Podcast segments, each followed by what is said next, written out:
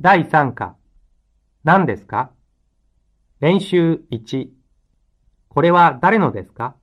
会話を聞いて、例のように線を書いてください。このボールペンは誰のですか？それはヤンさんのです。この鉛筆もヤンさんのですか？いいえ、それは私のです。これもあなたのノートですね。いいえ、それはあなたのですよ。あ、そうですね。すみません。